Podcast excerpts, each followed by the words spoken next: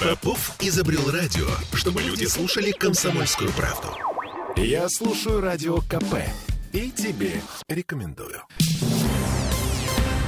Поехали дальше. А, вакцинация детей начинается в Петербурге. 80% взрослых уже имеют антитела, так что пришел, пришел черед несовершеннолетних.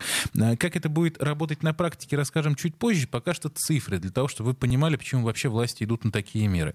Во-первых, у нас новый всплеск заболеваемости. Уже 1659 новых диагнозов за сутки, плюс 55 смертей.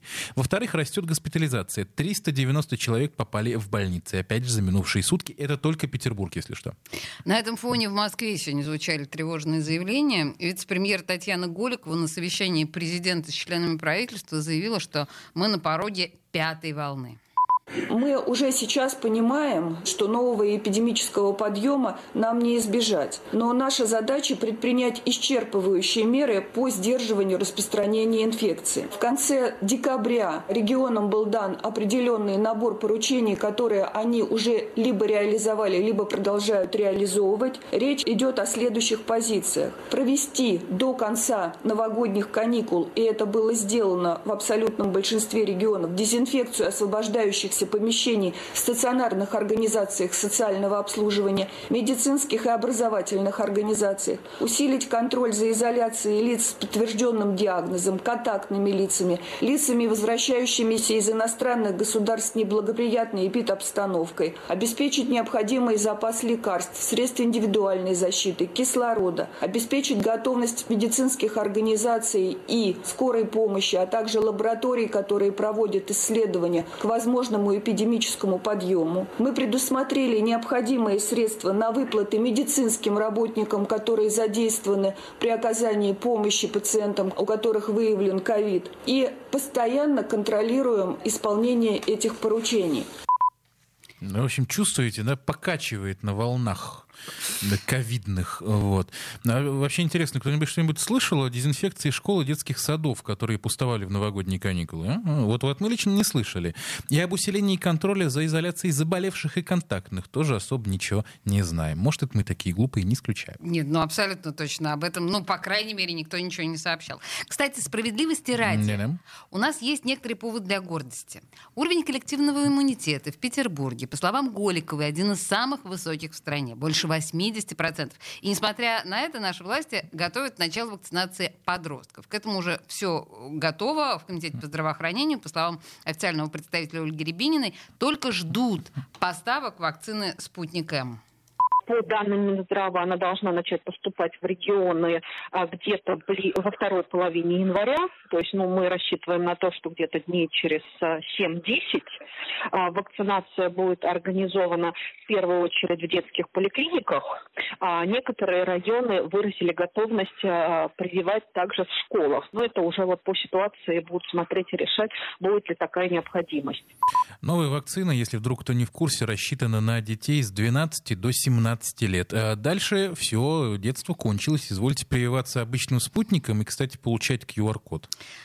Кстати, по закону с 15 лет подросток может самостоятельно давать согласие или отказ на любое медицинское вмешательство. До этого возраста все только с письменного согласия родителей. И еще один важный момент. До 18 лет гражданин России должен приходить в поликлинику только с родителями, потому что без взрослых ему не дадут заполнить первичный договор. В общем, есть вероятность, что ближе к концу января у нас проблема отцов и детей заиграет новыми красками в России. Да, ладно. А при этом, как э, говорит Ольга Рябинина, не будет повторения повторение прошлогодней ситуации, когда из-за дефицита вакцин нас с вами делили на списки. Ну, вот этим прививка нужна в первую очередь, этим во вторую, а эти еще могут подождать. Послушаем. Мы рассчитываем на то, что вакцины будет достаточно, поэтому смогут привиться все желающие. То есть э, в условиях, когда вакцина есть, то есть э, мы не будем ограничивать кого-то и создавать какую-то приоритетность. То есть, да, э, врачи советуют в первую очередь вакцинировать подростков, которые страдают какими-то хроническими заболеваниями. А вот, но если родители, например, хотят вакцинировать ребенка, у которого нет серьезных хронических заболеваний, да, то ему тоже не откажут и в какую-то очередь здесь не поставят. А, слушай, ну э, и самый важный вопрос. Как будет работать система вакцинации подростков? То, тоже весь этот цирк с талончиками через портал здоровья Петербурга звонками на 122 или обзвоном конкретных поликлиник, потому что нет доверия к электронной системе? Ну, не совсем. В первую очередь будут э, у нас в школах да, э, собирать списки, составлять списки желающих. Но будет открыто, как мы планируем, запись в том числе и э, через, э, так сказать, обычные номерки, то есть систему записи, как и для взрослых. У родителей будет выбор либо привить ребенка через школу, как это вот ну, сейчас во многих случаях происходит, либо э, самому родителю пойти с подростком в поликлинику, в а... кабинет. Ну, то есть, собственно говоря, у нас э, во всей системе вакцинации сейчас такая система есть. Темы дня. Я слушаю «Комсомольскую правду», потому что «Радио КП» — это корреспонденты в 400 городах России. От Южно-Сахалинска до Калининграда. Я слушаю «Радио КП» и тебе рекомендую.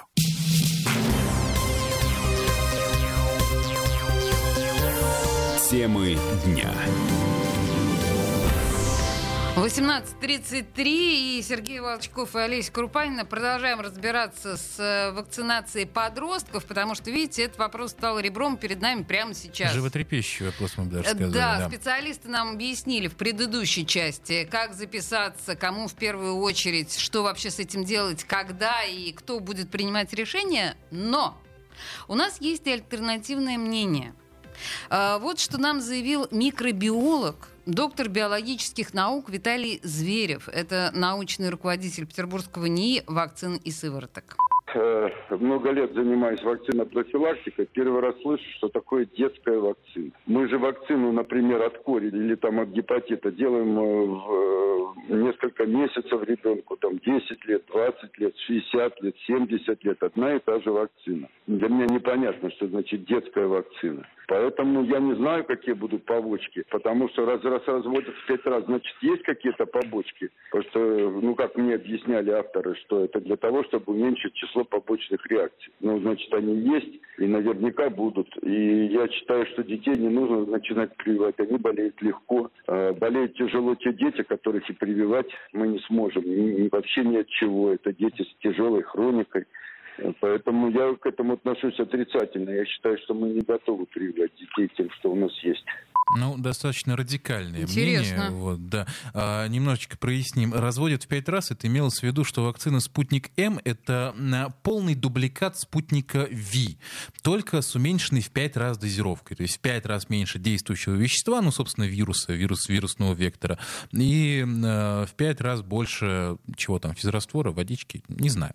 Вот. А, с другой стороны, нам вот на протяжении последних месяцев шести, как минимум, говорили, что дети, наоборот, стали переносить коронавирус намного намного тяжелее, чем раньше.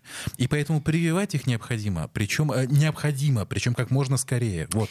И, к слову, врачи сейчас заявляют, что в первую очередь вакцинацию должны пройти дети с хроническими заболеваниями. А вот господин Зверев, наоборот, от этого родителей предостерегает. Кому верить в этой ситуации? Благо у нас сейчас на связи человек, который вот уже третий год непосредственно работает с детьми больными ковидом и точно расставит все точки над «и». Заведующая отделением для детей с ковид-19 с палатами реанимации и интенсивной терапии педиатрического университета Светлана Баннова. Светлана Леонидовна, добрый вечер. Да, добрый вечер. А, слушайте, ну вопрос ребром. А прививать ребенка или не прививать? Что посоветуете как доктор, как специалист? Ну, вообще, как бы, вакцинация, она рассчитана на то, чтобы защищать деток в частности. Как бы независимо от того, что это коронавирусная инфекция, не коронавирусная инфекция, поэтому вакцинация должна быть обязательно.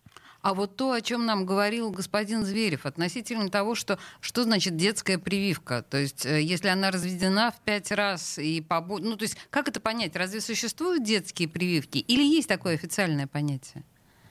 Нет, конечно, есть. Соответственно, есть. здесь э, идет уменьшенная доза. Как бы это все рассчитывается на возраст. И, э, соответственно, как бы здесь э, всегда это учитывается. А если вот мы говорим о прививании детей от 12 до 17 лет, а детям в 5-6 лет когда-нибудь будут делать прививки младенцам? Как от той же кори, например? Ну, я думаю, что со временем и к этому придут. Потому что как бы то ни было, начинают всегда как бы вакцинировать в первую очередь всегда взрослых, смотрят, как угу. протекает э, данный процесс вакцинации, и уже в дальнейшем уже подключаются различные возрастные группы, более младшие, то есть как бы вначале школьная группа, потом как бы ранняя школьная, и уже потом начинают прививать э, как бы деток дошкольного возраста. Смотрите, еще немножко к вопросу о, о целесообразности, скажем так. Как сейчас болеют дети ковидом? Мы помним, да, что сначала они болели легко, потом стали болеть тяжелее, потом опять легко, потом опять тяжелее. А сейчас какие-то ну, изменения в течение болезни именно у детей наблюдают специалисты? Сейчас а, появилось большее количество детей именно со средне-тяжелыми и тяжелыми формами заболевания, с обширными поражениями легких, вот, с более высокой и более длительной лихорадкой. Угу. Поэтому, к сожалению, да, такая тенденция есть. Обширными это насколько? То есть до каких значений может доходить поражение легких у ребенка сейчас? И 75%, и 90%. Ого. То есть такие, как мы как бы рассчитываем, как КТ-3, КТ-4. Угу. И вы сказали, что стало больше детей со средней тяжелой формой. А примерно, не требуем сейчас точных цифр, но а примерно насколько больше? На треть, наполовину? Ну, наполовину это точно. Наполовину точно. А, последний да. вопрос. Все-таки а, кого, каких детей нужно прививать от коронавируса в первую очередь? А вот с какими, ну, наверное, лучше подождать или, может, от прививки вообще отказаться? А, ну, естественно, что в первую очередь прививаются здоровые детки, потому что они всегда более легко как бы могут отреагировать на вакцинацию. Ну, а, соответственно, те дети, у которых есть э, какая-то своя сопутствующая патология, mm-hmm. здесь, соответственно, детки тоже должны прививаться, но у них есть своя особенность в плане как бы, э, разрешения от педиатров и, соответственно, того специалиста, кто по профилю заболевания. То есть если ребенок находится в хорошей ремиссии, вне обострения, и если они на данный момент не видят противопоказаний, то, соответственно, детки с сопутствующей патологией тоже должны быть вакцинированы. Ну, то есть получается, что, в общем-то, схема точно такая же, как и со взрослыми. Если у вас что-то есть, какое-то отклонение, посоветуйтесь с лечащим врачом, и а, получите от него отмашку, условно говоря, и если получили, то идите прививайтесь. А, точно последний вопрос по поводу побочных эффектов. А каких побочек стоит ожидать от спутника М? А, насколько выраженных, насколько серьезных? Ну, я думаю, что это будет более как бы спокойная вакцинация, хотя как бы ну, побочные эффекты при любой вакцинации, они могут присутствовать там, в виде подъема температуры, может быть, каких-то местных изменений. Ну, а так вот, что прямо очень сильно таких глобальных э, побочных эффектов, я думаю, что мы не будем наблюдать. Спокойная, потому что дозировка уменьшенная. Да. Угу. Спасибо большое. А, заведующий отделением для детей с COVID-19 с палатами реанимации и интенсивной терапии Педиатрического университета Санкт-Петербурга Светлана Баннова была у нас на связи. Вот такие дела. А, да. Ну, как бы то ни было, первые поставки вакцин для детей и подростков в Петербурге ждут примерно через 7-10 дней. После этого еще день, два, три понадобится, чтобы развести по поликлиникам. Ну, то есть все начнется ориентировочно во второй половине или в конце января, если, конечно, наверху к этому моменту ничего не изменится.